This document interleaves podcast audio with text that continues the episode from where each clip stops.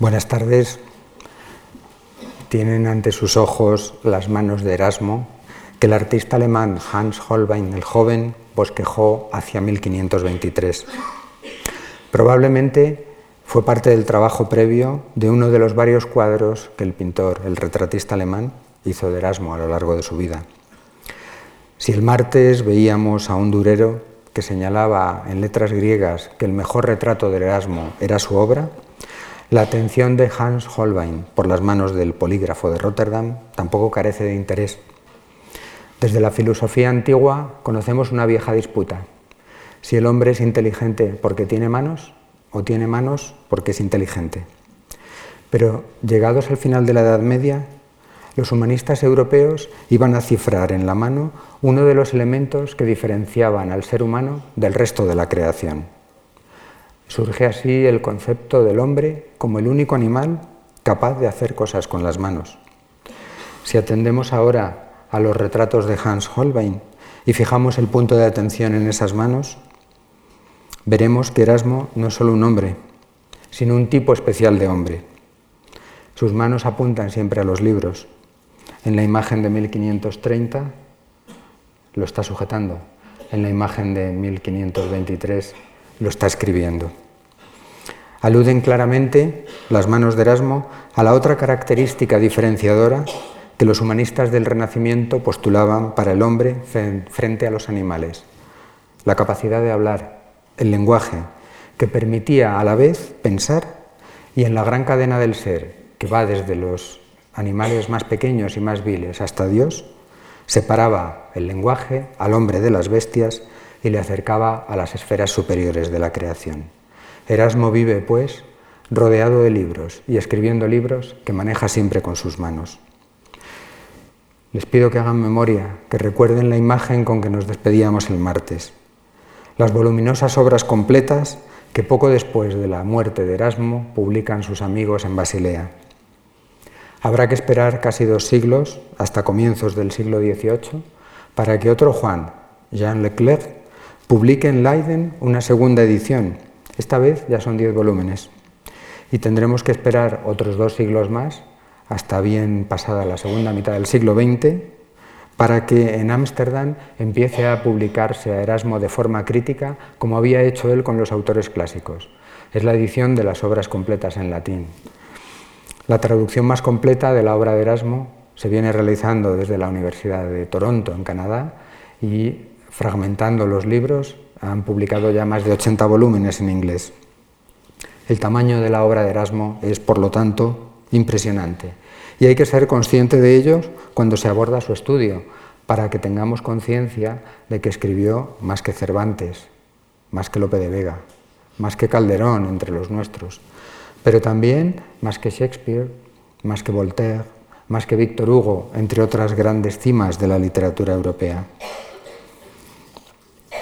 Escribe tanto que muchas veces dice en una de sus cartas, es que no me da tiempo ni a, corregir lo que leo, no me da tiempo, lo mando directamente a imprimir.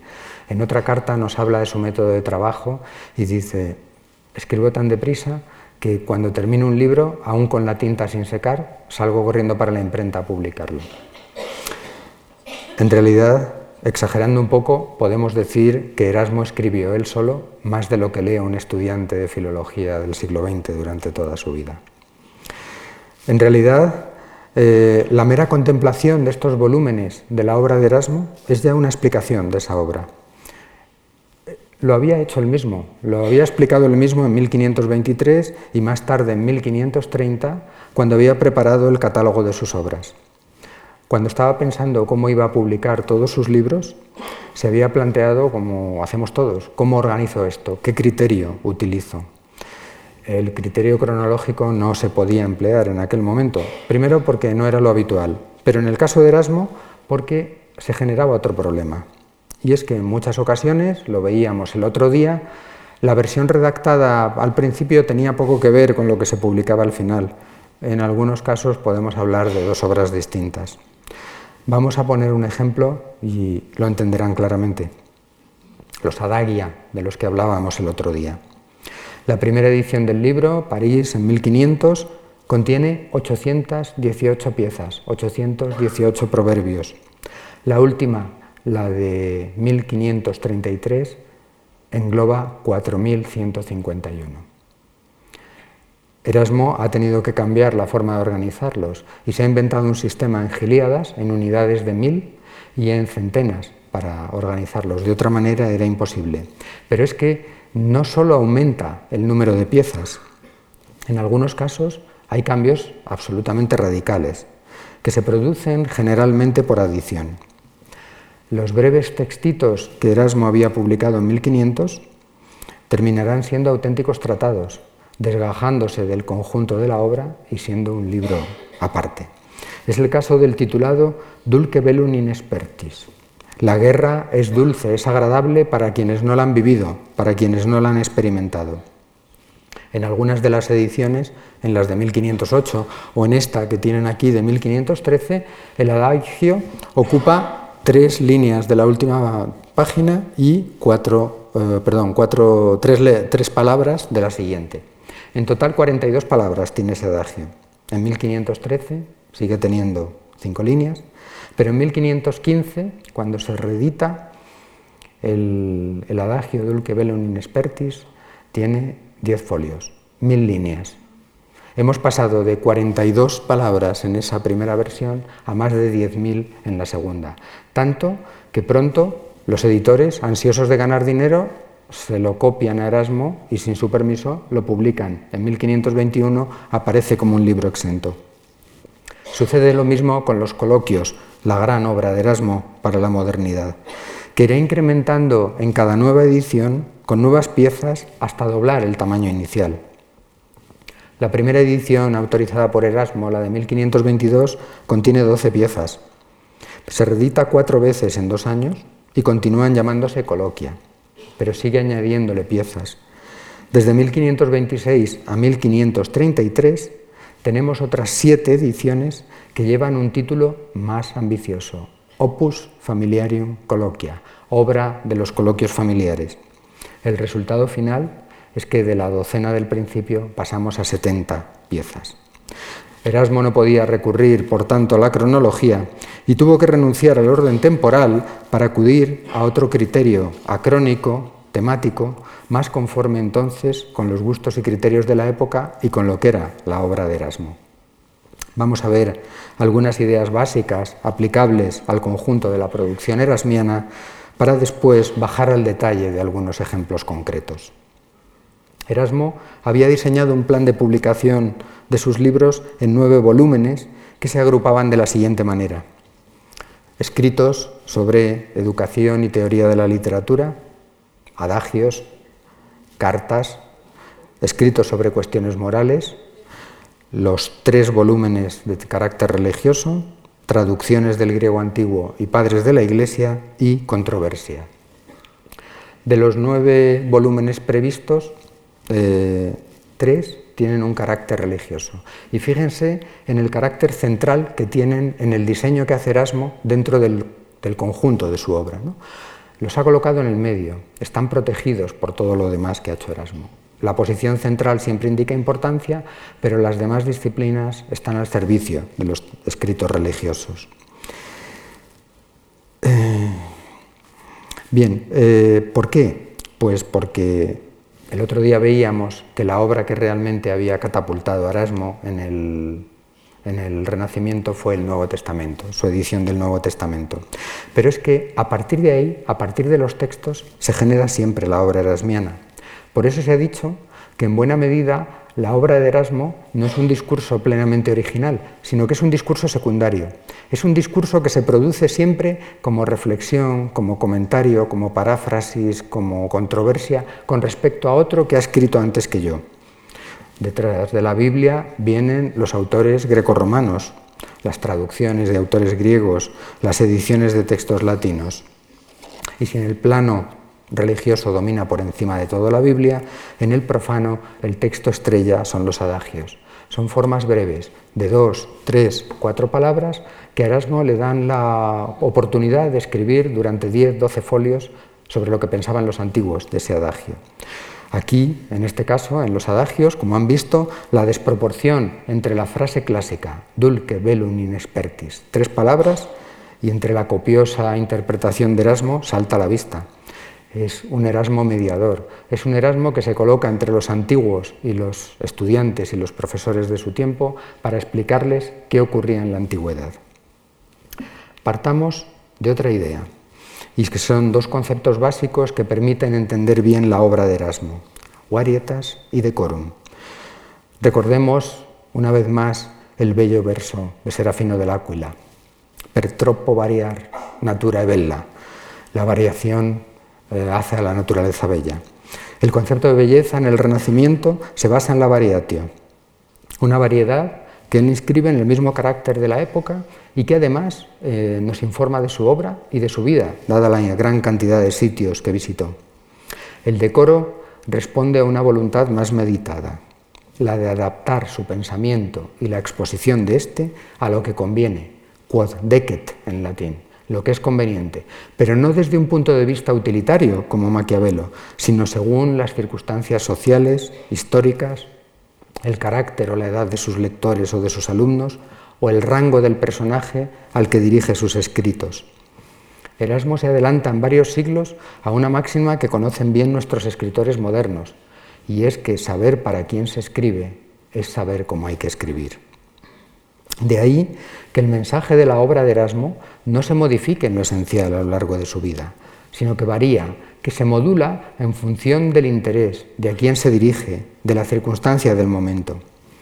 Frente a los autores medievales, que escriben por lo general pensando en un mundo ultraterreno, en donde todo está bien hecho y todo es inmutable, Erasmo es bien consciente de la variedad de sus destinatarios y por ello escribe, en efecto, en un hermoso latín, pero se permite redactar un grueso tomo de mil páginas cuando el destinatario es un erudito habituado a ese tipo de lecturas, que probablemente reside en un monasterio o en un centro de estudio y tiene ocio para poder leer eso. Pero se baja hasta las 20, 30, 40 páginas cuando se dirige a un príncipe que, ocupado en los asuntos de gobierno, no dispone de tiempo para perderlo, entre comillas, con la lectura.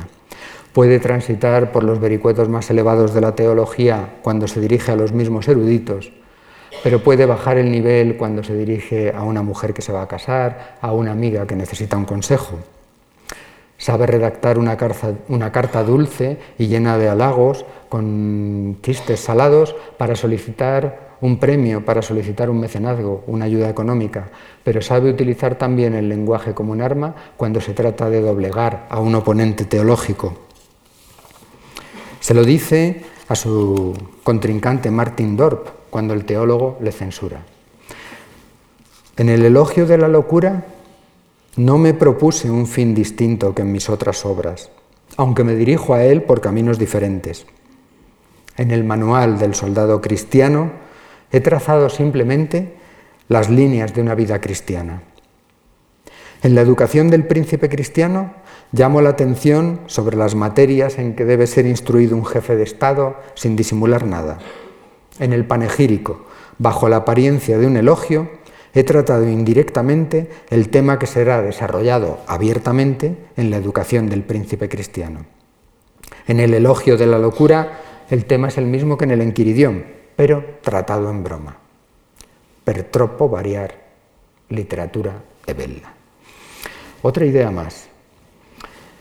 Incluso si tenemos en cuenta los textos que hoy consideraríamos creación literaria de Erasmo, como sus poemas de cuando está en el monasterio, como el elogio de la locura, como los coloquios, Erasmo es, en efecto, un escritor, un excelente escritor, pero no podemos considerarle un creador, o al menos un creador como eh, nos ha enseñado la cultura europea después del romanticismo.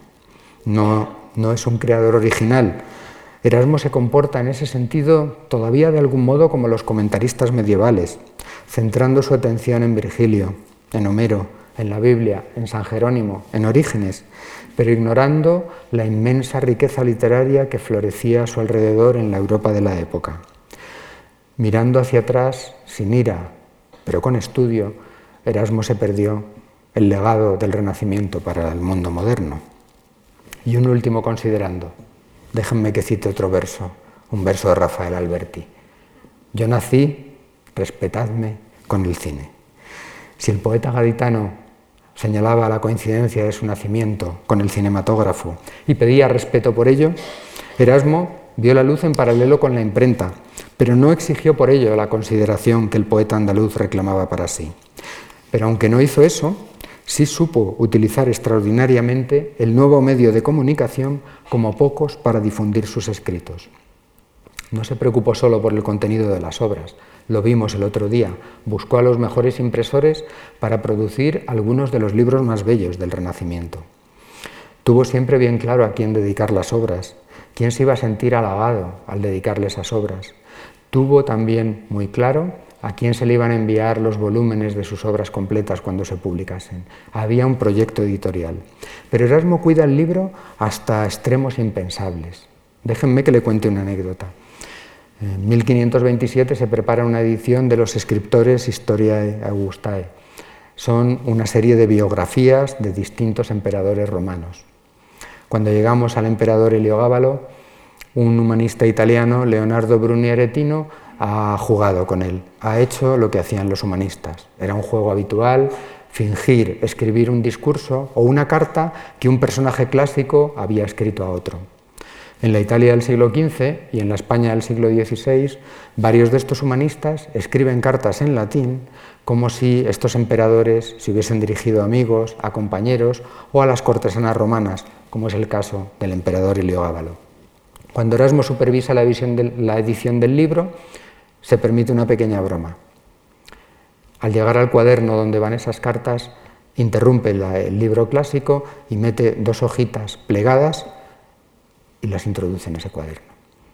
Es una broma para que cuando los humanistas eh, lleguen ahí encuentren esa, esa oratio, ese discurso que dice Erasmo en latín que muchos creen que compuso Leonardo Aretino y que no son de realmente no pertenecen a la historia augusta. Pero ¿qué hace con ellas? No les, no pone número de página ni número de cuaderno. ¿Por qué? para que si en vez de ser un erudito, una persona formada, el que está leyendo ese libro, es un adolescente, uno de esos estudiantes con los que trabaja Erasmo, el profesor pueda arrancar esas dos hojas, adus un delfini, y que el estudiante no se vea perjudicado por esa lectura lasciva, poco honesta. Bien, como les digo, sin la imprenta no podríamos entender el éxito, el inmenso éxito de Erasmo en el siglo XVI.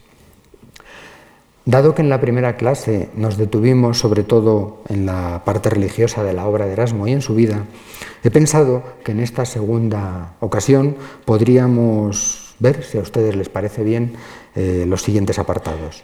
Hay un, un primer punto que he titulado cinematográficamente De aquí a la eternidad, porque es el elogio de la locura el que le da el pasaporte a la posteridad a Erasmo. Con el Erasmo filólogo no me gusta a hacer bromas. Creo que la literatura es mejor que el cine, aunque nos esté ganando la partida últimamente. Pero con los intereses educativos de Erasmo hay un título, un título unamuniano, que nos sirve a la perfección, Amor y Pedagogía. El interés que mostró Erasmo por los asuntos pedagógicos eh, justifica la mención de Unamuno y finalmente el Erasmo político y pacifista, que ha sido su gran legado. La obra más famosa de Erasmo, la que le convierte en un clásico, la que le ha traído hasta aquí hoy, la que se sigue imprimiendo, la que se vende, la que se lee, no va a ser ni un volumen teológico, ni filosófico, ni un tratado educativo, ni un libro de texto para estudiantes de la Sorbona, ni su libro para escribir cartas, ni sus ediciones o traducciones de autores clásicos, ni de padres de la Iglesia, ni ninguno de sus textos políticos. Erasmo pasa a la posteridad europea por un librito muy pequeño, un opúsculo, una obra maestra inimitable, breve, concisa, que se lee como una novelita en la que Erasmo condensa todo su pensamiento, toda su ironía, toda su acidez, todo su sarcasmo y, por supuesto, su genial estilo. Me refiero al elogio de la locura. Elogio de la locura, Morias, Encomion, Stultitia Laus, con esos tres nombres se conoce en el Renacimiento. Redactado en 1509 entre Italia y Londres, cuando Erasmo está en plena madurez, cumplida ya la primera cuarentena, no se va a publicar hasta dos años después. Pero la peripecia del libro es otra metáfora. Nos da una idea buena del carácter cosmopolita de Erasmo. Erasmo tiene la idea para escribir el libro durante la estancia en Italia. Lo empieza a escribir, a redactar de camino a Inglaterra. La primera parte a lomos de un caballo mientras cruza los Alpes y lo termina en Londres en casa de su gran amigo Tomás Moro. Para rematar, el libro se publica en uno de los centros más importantes del pensamiento de la época, en París, y pronto se va a traducir a todas las lenguas más importantes de la época. Hoy podemos decir que es la obra maestra de Erasmo, uno de los libros más exitosos, no solo en el, Renacimiento.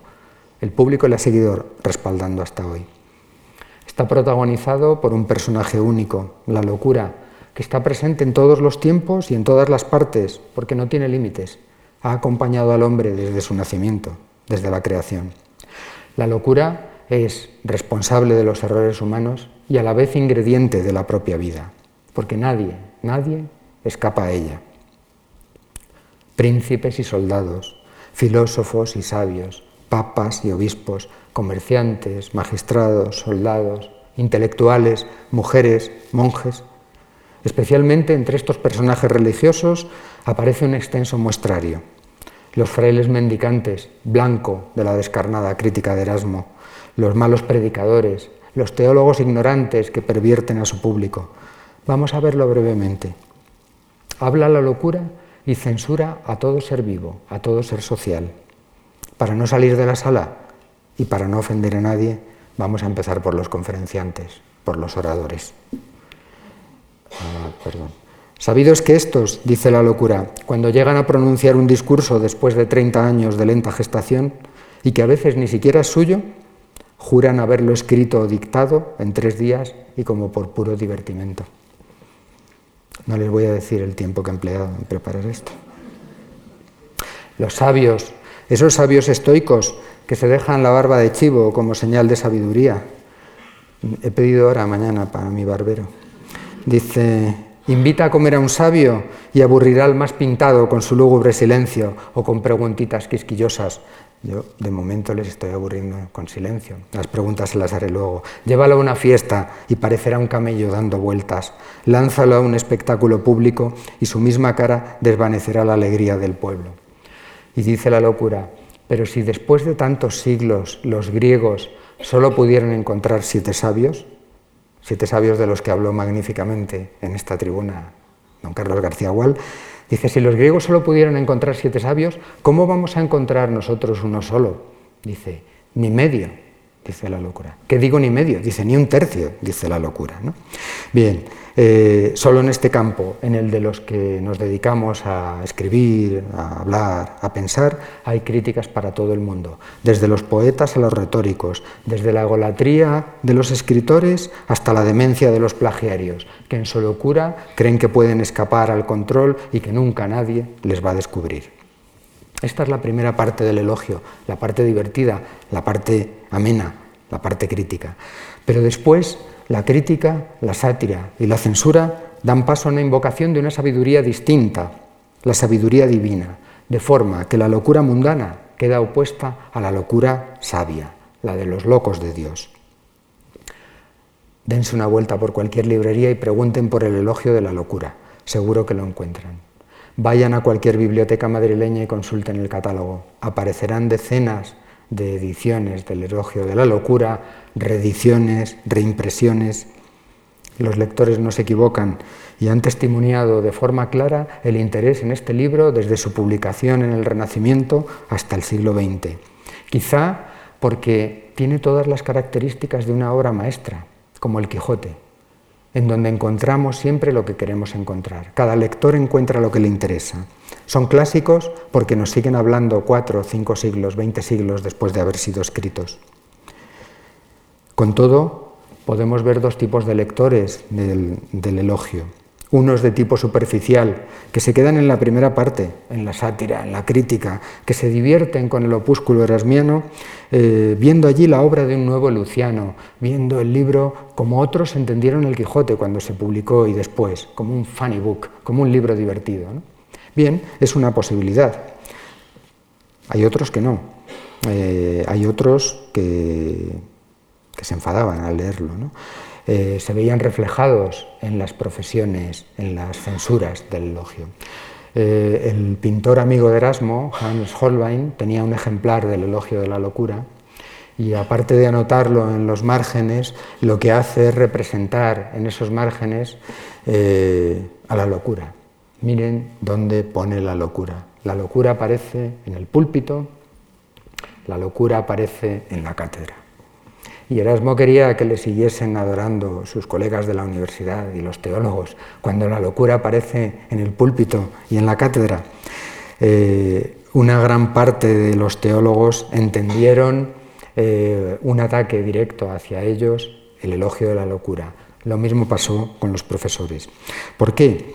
Bueno, Erasmo había titulado su libro Declamatio, lo tienen ahí, es decir, un género medieval que servía para, para presentar un discurso de alguien ajeno. Pero los teólogos conservadores ponían el grito en el cielo al leer el libro empezarán a dudar de Erasmo y de su ortodoxia, y ante su rápido éxito y triunfo el libro pasará a estar prohibido. Erasmo pensaba que utilizar el mismo argumento que más tarde utilizará Cervantes, poner el discurso en boca de un loco, como el licenciado Vidriera o como Don Quijote, le iba a liberar de las críticas, pero no fue así. No le funcionó y sufrirá, entre otras muchas, las del teólogo Martin Dorp, quien le censurará no haber escrito un elogio de la sabiduría. Pedir eso, sin embargo, demostraba no haber entendido en absoluto la intención de Erasmo. Un intérprete torpe leería el elogio de la locura como un viaje en sentido horizontal un viaje en el que la locura se desplaza a través de los distintos lugares de la ciudad, del reino, y va viendo los distintos eh, estamentos sociales y las distintas locuras que cometen. Pero un crítico es alguien con juicio, el verbo crear viene, krinein en griego, está relacionado con el juicio.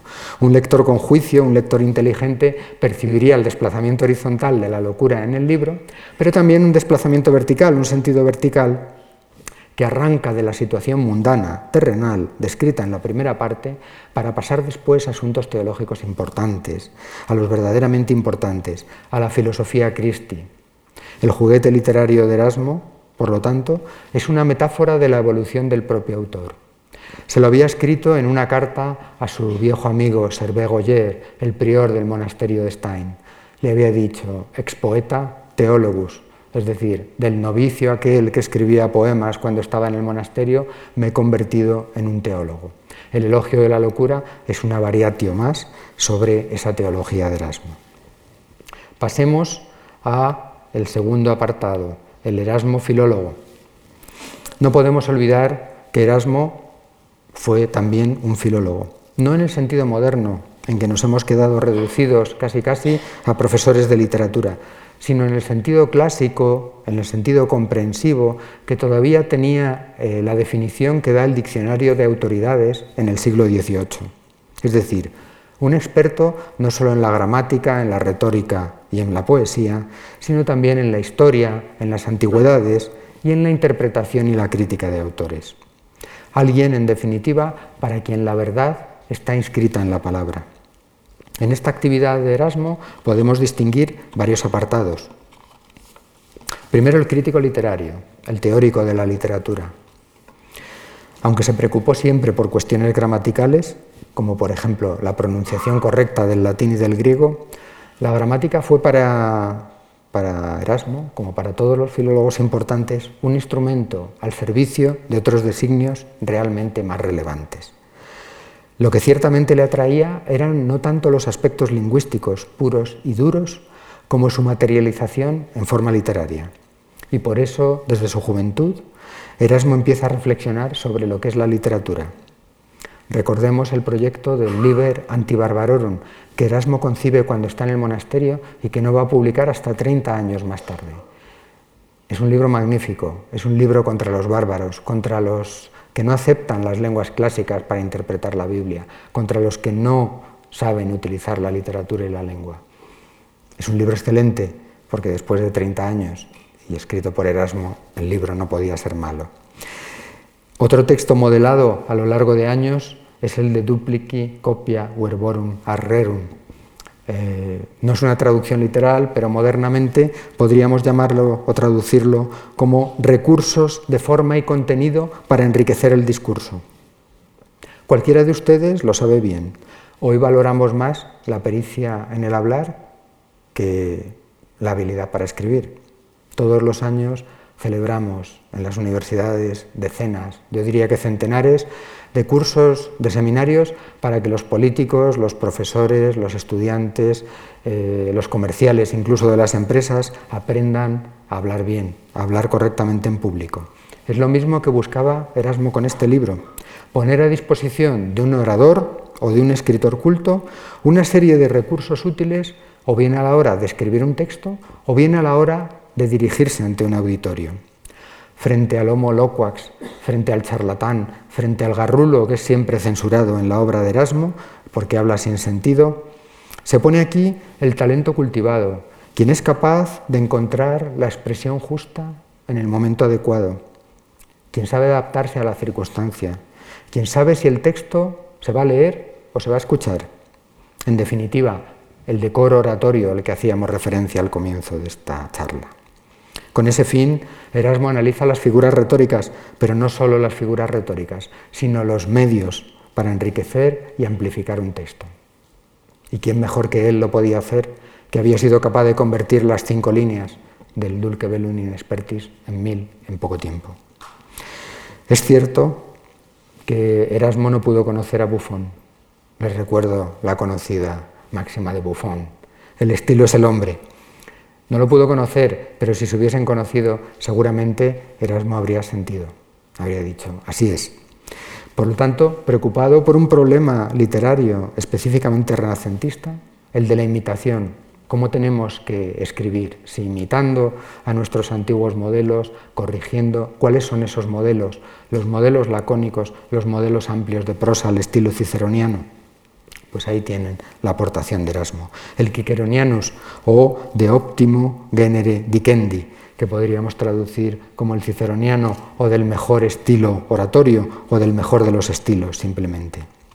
Esta vez Erasmo elige como blanco de la crítica a aquellos oradores y escritores que consideran un dios a Cicerón.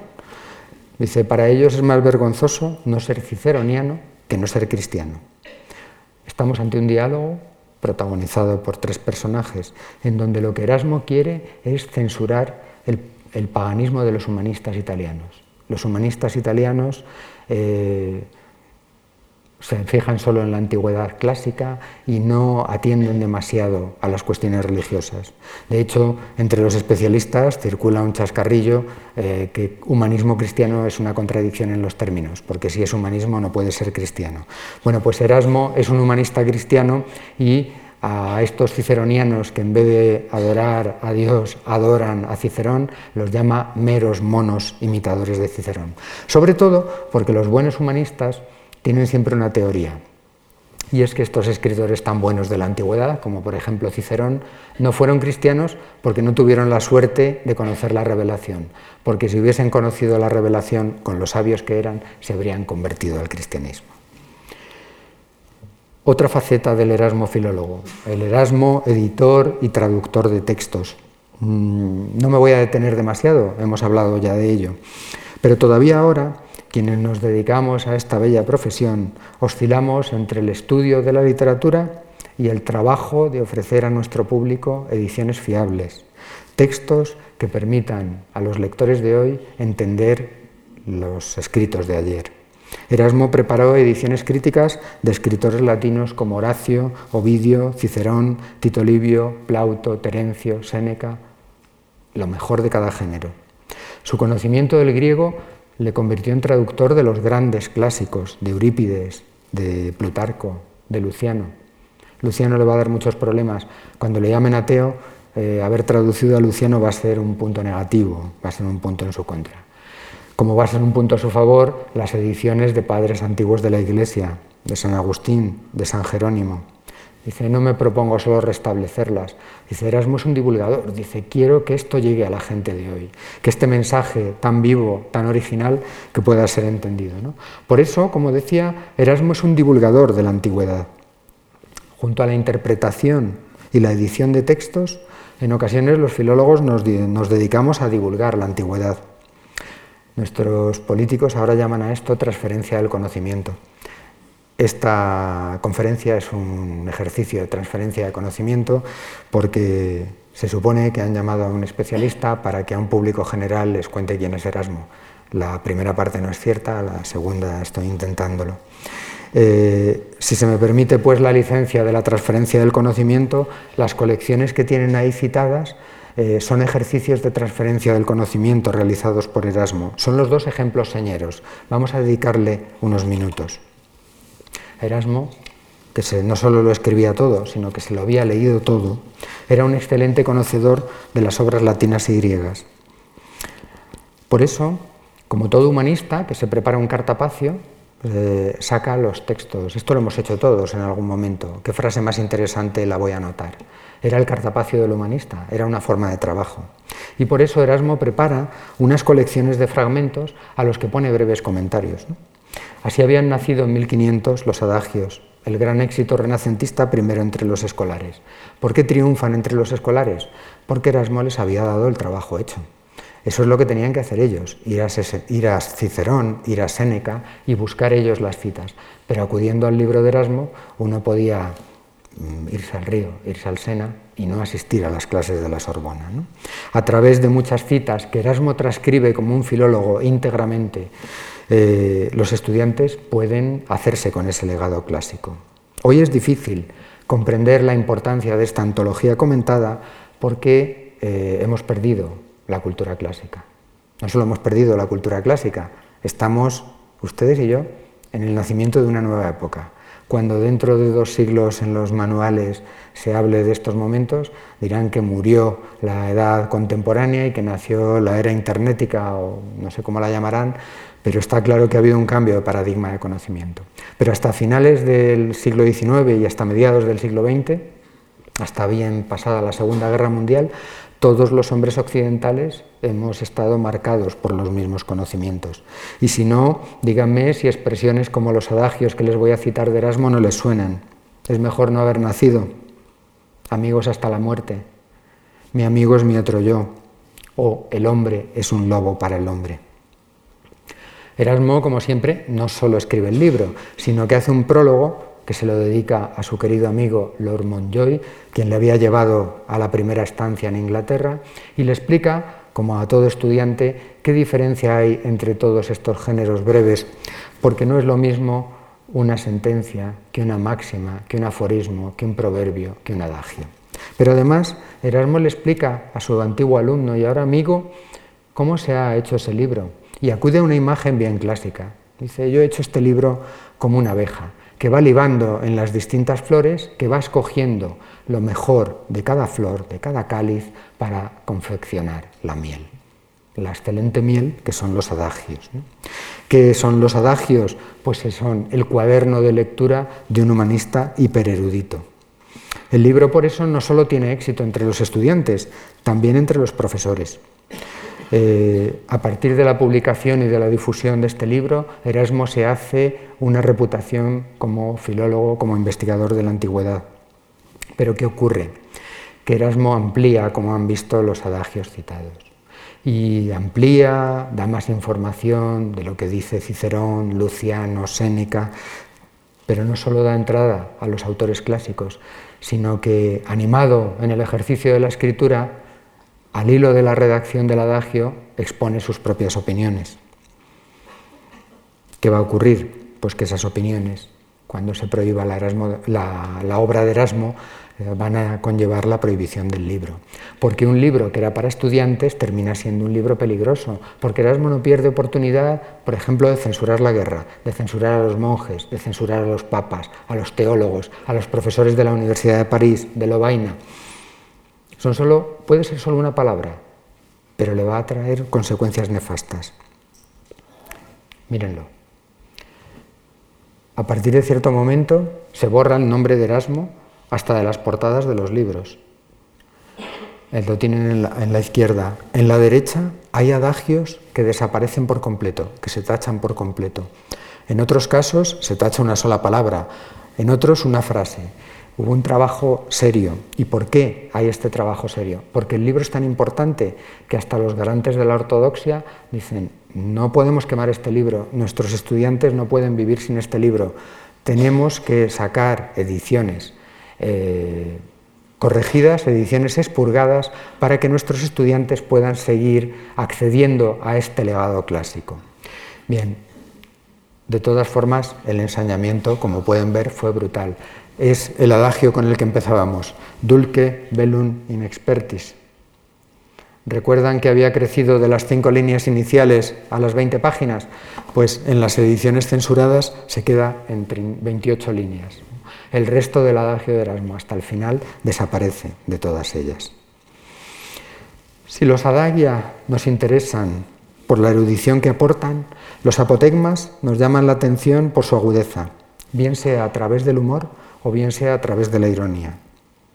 El cultivador del género en la antigüedad había sido Plutarco, el gran recolector de estos apotegmas. Son breves dichos que en dos o tres líneas ponían de manifiesto las virtudes éticas de los antiguos espartanos, de los reyes, de distintos militares o de diferentes mujeres. Les voy a poner un par de ejemplos y sabrán lo que es un apotegma. Igual que en las novelas de Pío Baroja, los vascos siempre son buenos, los malos empiezan a ser de La Rioja o más hacia el sur. En las obras de Erasmo, eh, perdón, en las obras de Plutarco, los lacedemonios son siempre los buenos, son siempre los modelos éticos. Va el apotegma. Un rico comerciante quiere comprar un esclavo espartano y le pregunta, si te compro serás eh, útil y honesto, y el esclavo le contesta, y aunque no me compres. Es decir, la condición de esclavo no importa, su honestidad está por encima de toda prueba. Eh, son textos muy breves, pero con una enseñanza basada en la agudeza, en la ironía, muy fuerte. El rey eh, Filipo de Macedonia hace una visita a un pueblo y una anciana le pide ayuda. Y el rey le contesta displicentemente, déjame en paz, anciana, no tengo tiempo para ti. El anciano le contesta, pues si no tienes tiempo, no seas rey. Filipo detiene el caballo, se baja del caballo y atiende a la señora. Es decir, son piezas muy breves, pero que encierran una gran enseñanza, eh, una gran enseñanza de tipo político, de tipo moral. Si antes Erasmo había comparado su labor recolectora con la de la abeja, Ahora se presenta como un buscador de pepitas de oro. Dice, porque estas piececillas de dos o tres líneas son de oro, son modelos para todas estas personas que no tienen tiempo, los príncipes, los reyes, los jueces, los capitanes, que a través de un apotegma de estos, en una guerra, en una confrontación política, en una situación diplomática difícil, pueden saber cómo responder a ello. Los géneros breves de la antigüedad, por lo tanto, los adagios, los apotegmas, se convierten así en pequeñas joyas idóneas para adornar, como ocurre con los anillos de los príncipes y de los papas, para engastarlos en, el oro que, rodea a estos personajes. No podemos olvidar otra faceta del Erasmo filólogo, el Erasmo escritor, el escritor de cartas. Después de Petrarca, no hay un humanista que no haya recopilado su colección de cartas, casi siempre en serio, algunos en broma, como Fray Antonio Guevara o como las epístolas Oscurorum Virorum. Eso nos indica que a cierta altura el género de la carta ya eh, lleva la risa. Pero no podemos negar que las cartas con los discursos son las dos grandes aportaciones probablemente del humanismo italiano del siglo XV a toda la posteridad de, Europa occidental. Erasmo es en este apartado también un campeón, porque ningún otro de los, eh, de los humanistas que conocemos compiló más de 3.000 cartas. Son más de 3.000 epístolas dirigidas a personajes importantes, a reyes, a teólogos, a políticos, a escritores, a polemistas, a amigos que con el paso del tiempo y a través de esas cartas dejarán de ser amigos. Se ha llegado a decir que solo por esas 3.000 cartas Erasmo ya se merece un lugar en la historia literaria, aunque no hubiese escrito nada más. Pero es que además esas cartas son fundamentales para ver la evolución de Erasmo, para reconstruir la vida de Erasmo. Los mejores biógrafos de Erasmo han sacado toda la información preciosa de, esas cartas. En esas cartas vemos las ambiciones, las frustraciones, los deseos, las voluntades, eh, los buenos momentos y los malos momentos de Erasmo. Lo vimos también el otro día. Pero no pensemos que las cartas de Erasmo son como nuestros emails, que los escribimos en un encabezamiento con faltas de ortografía sin atender mucho a la redacción. No, como todos los grandes epistológrafos, desde Cicerón en adelante, Erasmo sabe que esas cartas no van dirigidas solo a Carlos V o a los Valdés o a cualquiera de sus amigos españoles, italianos, flamencos e ingleses. Erasmo sabe que ese es el primer destinatario, pero que luego vendrán otros y que van a leer esa carta cientos, miles de personas, porque esa carta se va a publicar. Y eso le obliga a cultivar allí también el estilo. La carta de Erasmo es tan importante como un tratado. Y además a dirigirse a un público general, a un público amplio.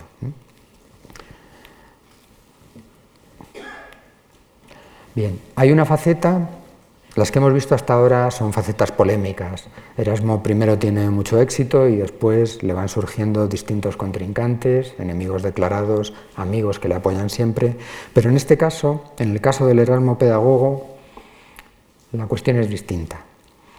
No podemos eh, no podemos acercarnos a su obra sin tenerlo en cuenta, sobre todo por una razón, porque si en otros ámbitos la obra de Erasmo ha sido puesta en cuestión, en el caso de sus tesis educativas, eh, yo no conozco opiniones contrarias a Erasmo.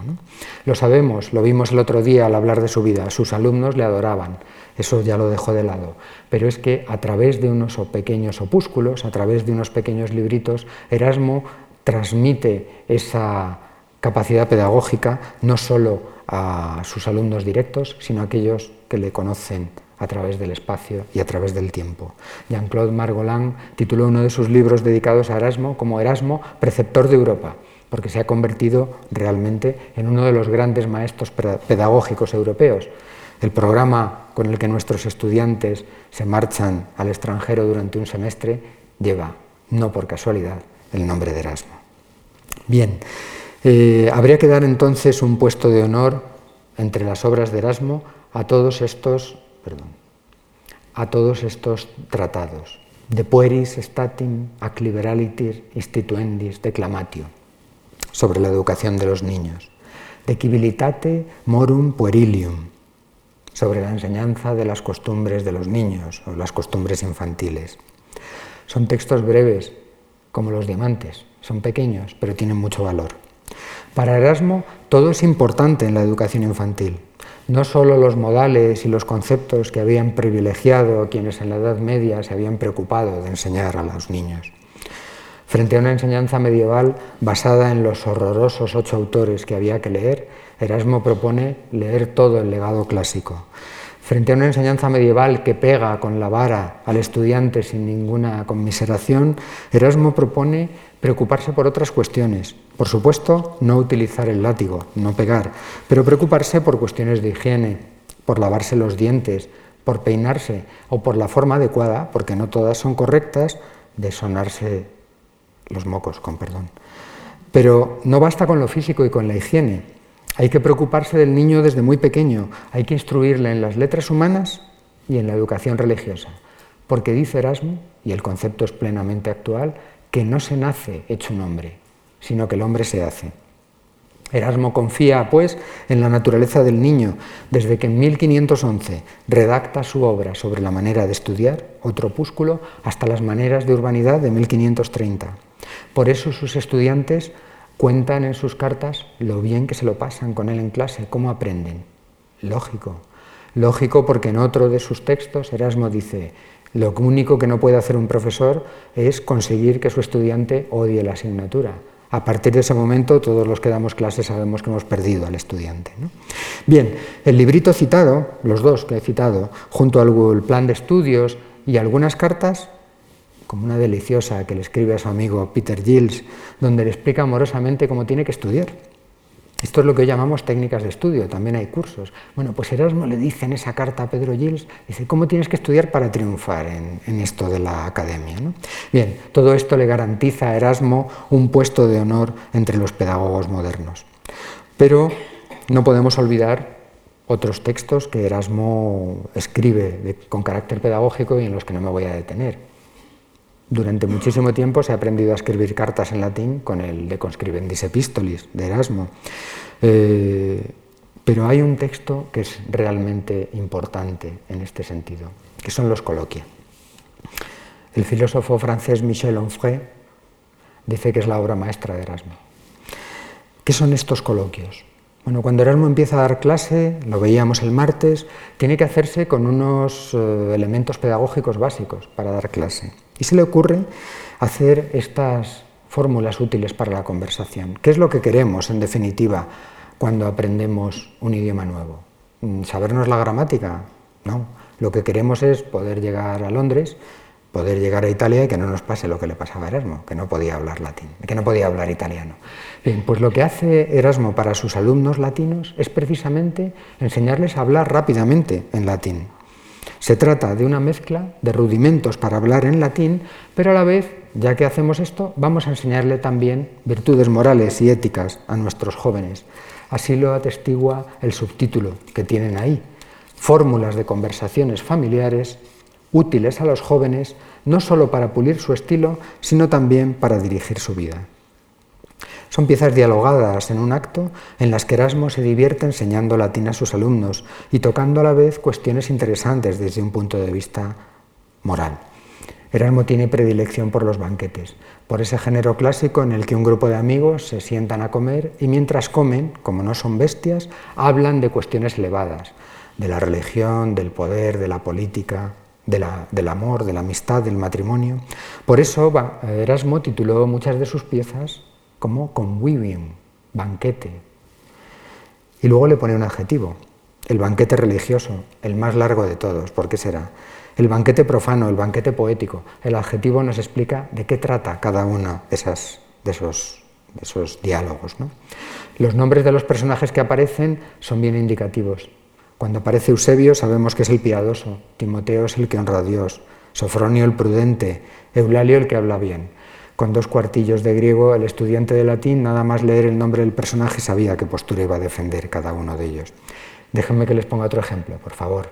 El convivium fabulosum, el banquete de historias, el banquete de cuentos. Erasmo reúne a nueve, a nueve personajes y dice, algo tenemos que hacer, hay que contar algo. Vamos a establecer las normas. Primera norma, el que no cuente tiene que pagar una multa. Y esa multa nos la vamos a gastar en vino. ¿Les suena? ¿Se acuerdan de las mil y una noches? Sherezade vive porque cada noche es capaz de contarle una historia. Si no cuenta la historia, muere. En el caso de Erasmo ocurre lo mismo. El que no cuenta, paga. Pero, ¿y si todos cuentan? ¿Qué hacemos? Si todos cuentan, pagarán la multa dos. El que cuente la mejor y el que cuente la peor, por quedarse en los extremos. ¿Vale? El resultado, pues nueve historietas muy divertidas, algunas de ellas folclóricas, otras no, que les recomiendo que lean. Son relatos brevísimos, se leen media hora, pero uno se ríe en esa media hora 30 veces. Un conjunto, como digo, de relatos brevísimos, agavillados por la estructura dialogística urdida por Erasmo. Pero claro, Erasmo escribe esto primero para los adolescentes, para los niños, pero a medida que va agregando coloquios va tocando otras cuestiones. Los frailes, el juego, las indulgencias, los peregrinos, la piedad, los soldados, los mendigos, los alquimistas que engañan a la gente, los peregrinos y su falsa religiosidad, Erasmo, como le había ocurrido en los adagios, se anima, suelta la pluma y empieza a escribir de todo el mundo. Algunos aspectos muy interesantes. Erasmo se ha dado cuenta por fin de que existen las mujeres y en los coloquios aparecen la mujer joven, la mujer virgen que se va a casar, la casada, la viuda, la criada de Erasmo, que le da muy malos ratos, por cierto. Bien, ¿qué vemos ahí? La idea de concordia, la idea de que Erasmo quiere que haya concordia. Y en el matrimonio, para él, es un sacramento que tiene que estar basado en la concordia, en la armonía entre los dos cónyuges. El último de los coloquios se titula El Epicúreo. Sorprendente, ¿verdad?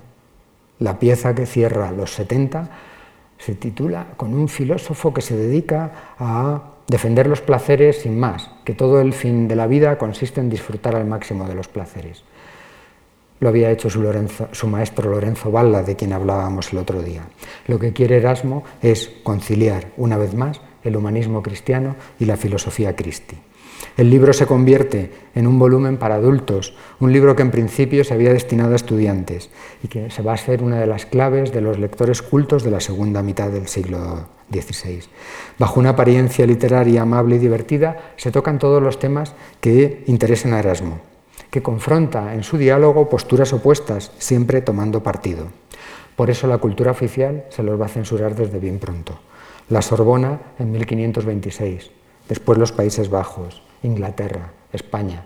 En el índice de libros prohibidos los coloquios de Erasmo estuvieron siempre. No se pudieron leer ni siquiera censurados, como los Adagia.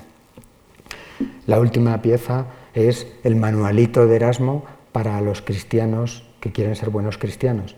Enquiridion Militis Christiani. Enquiridion significa manual, un librito pequeño, es un librito que se puede llevar en el bolsillo. Pero Erasmo dice, eh, es como una daga, es como un puñal para que te puedas defender.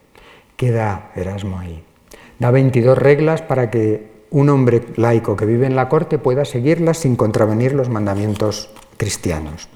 Es un libro también breve, se lee como una novelita, eh, no es tan divertido como los coloquia, pero se lo recomiendo. Bien, y pasemos finalmente al Erasmo político. Algo anuncié el otro día. Veíamos que el Día de Reyes de 1504 Erasmo se estrenaba como político profesional pronunciando una alabanza ante Felipe el Hermoso. Desde 1504 hasta 1530 no va a parar de producir textos directos o indirectos sobre la política. Eh, Jean-Claude Margolin eh, publicó un libro de 400 páginas con los fragmentos de Erasmo eh, que tratan solo de la guerra y de la paz, no de otras cuestiones. Bien, en todos esos sitios que tienen ahí citados, la guerra es dulce para quienes no la han vivido, el escarabajo acecha al águila, los silenos de Alcibíades y otros muchos adagios. Varios de los coloquios, como la confesión del soldado, el soldado y el cartujo, el carón, el propio libro que le dedica a Carlos V, La educación del príncipe cristiano. Muchas de las cartas de Erasmo tocan cuestiones políticas, los prefacios a distintas obras, la lamentación de la paz. Había tenido tanto éxito con el elogio de la locura que Erasmo escribe otra declamatio, otra obra donde solo habla un personaje, que es la paz. La paz está harta, la paz está aburrida, la paz está cansada y se marcha buscando a ver si puede convencer a su público para que sean sus partidarios. Tienen ahí un texto que no vamos a leer completo, vamos a leer solo la parte subrayada. La paz se dirige a todo el cuerpo social y les pide que la sigan. A vosotros os conjuro, sacerdotes, por vosotros hablo, teólogos, a vosotros elevo mi voz, obispos, apelo a vosotros, príncipes y magistrados. Es decir, la paz, sabia como Erasmo, no se dirige a las gentes del pueblo, que no pueden hacer nada, que están a expensas de lo que diga el príncipe, de lo que diga el gran señor. Se dirige a todos estos personajes poderosos y les dice, indistintamente me dirijo a todos los que figuráis en la innumerable cofradía cristiana. A este fin, a la paz, conspirad con vuestros con entusiastas asentimientos. Bien, y ustedes estarán pensando, ¿y por qué un humanista que se dedica a editar textos antiguos, un filólogo, un, preceptor, se preocupa por cuestiones políticas cuando además no hizo más que rechazar todos los cargos que le ofrecieron? Bueno, hay una cuestión muy sencilla. Para los cristianos, conciliar las enseñanzas de los evangelios con la vida real eh, suele ser un problema. Pregúntenle si no a Maquiavelo. Maquiavelo lo supera porque no tiene creencias. Pero cuando uno es un cristiano sincero como Erasmo y vive en un mundo en guerra constante como es la Europa de la primera mitad del siglo XVI, no le queda más remedio que plantearse eso. Esos textos de Erasmo responden a esa, a esa defensa de la paz, a ese rechazo de la guerra. Erasmo va a defender sistemáticamente la paz frente a la guerra. Ni siquiera un tipo de guerra que habían aceptado casi todos los tratadistas medievales va a convencer a Erasmo. Me refiero a la guerra justa. Eh, el canon, el fiel de la balanza para decidir si una guerra se podía hacer, desde San Agustín en adelante, es si la guerra responde a principios justos. Pero con una sola frase, la paz de Erasmo desarbola los argumentos de todos los contrincantes. Dice, pero hay alguien a quien su causa no le parezca justa. Pues efectivamente, dos minutos y terminamos. Volvamos a la última obra de Erasmo, la consultatio de velo túrquico inferendo, una disputa sobre la declaración de la guerra a los turcos. Porque Erasmo, lo que le había dicho a Felipe el Hermoso, lo que le había dicho a Carlos V, lo que había dicho a través de la querela paquis, de la lamentación de la paz, es que era una locura hacer una guerra entre países europeos, porque todos los que habitaban los países europeos, franceses, ingleses, italianos, españoles, eran todos hermanos, y eran todos cristianos, y los cristianos son hermanos ante Dios. Y una guerra entre hermanos no se puede hacer. Pero ocurre que de 1517 a 1527 la situación política cambia mucho y los ejércitos turcos van ganando terreno y llegan hasta las puertas de Viena. Y esto empieza a preocupar a toda la intelectualidad europea.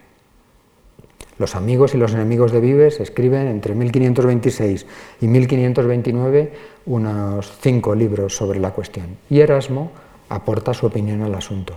Y se ve que Erasmo duda y que dice, estos, estos ya no son hermanos de los cristianos. Pero, pese a todo, Erasmo dice, os estáis equivocando, no hay que pelear contra los turcos. Contra quien hay que pelear es contra, las, contra los frailes guerreros que no debían ir a la guerra, contra quienes embarcan a los pueblos en guerras de las que no van a sacar ningún beneficio. Erasmo, en definitiva, es un pacifista. El legado que nos ha dejado Erasmo es el legado de un pacifista. Quizás es mejor ser malo, porque Maquiavelo está en todas las historias de la política y de la filosofía política y Erasmo aparece en muy pocas. Pero yo creo que es mejor una buena paz, una mala paz, que una buena guerra, como decía Erasmo. Es hora de terminar. No hemos agotado la vida de Erasmo, y mucho menos su obra. Es imposible confinar en tan breve tiempo una vida tan rica y tan documentada. Es imposible resumir, tempus fugit, una obra tan profunda, tan amplia, tan extensa, tan variada como la de Erasmo. Hércules y labores, trabajos de Hércules. Mis palabras han sido solo un reflejo de una realidad riquísima. Han quedado lejos de la inteligencia de Erasmo y más lejos todavía de la habilidad oratoria del genio de Rotterdam. Les pido sinceramente disculpas por ello. Y presentada, aunque haya sido pobremente, la figura y la obra, creo que es el momento de volver a las páginas o de iniciarse en la lectura de Erasmo de Rotterdam, príncipe de los humanistas. Muchas gracias.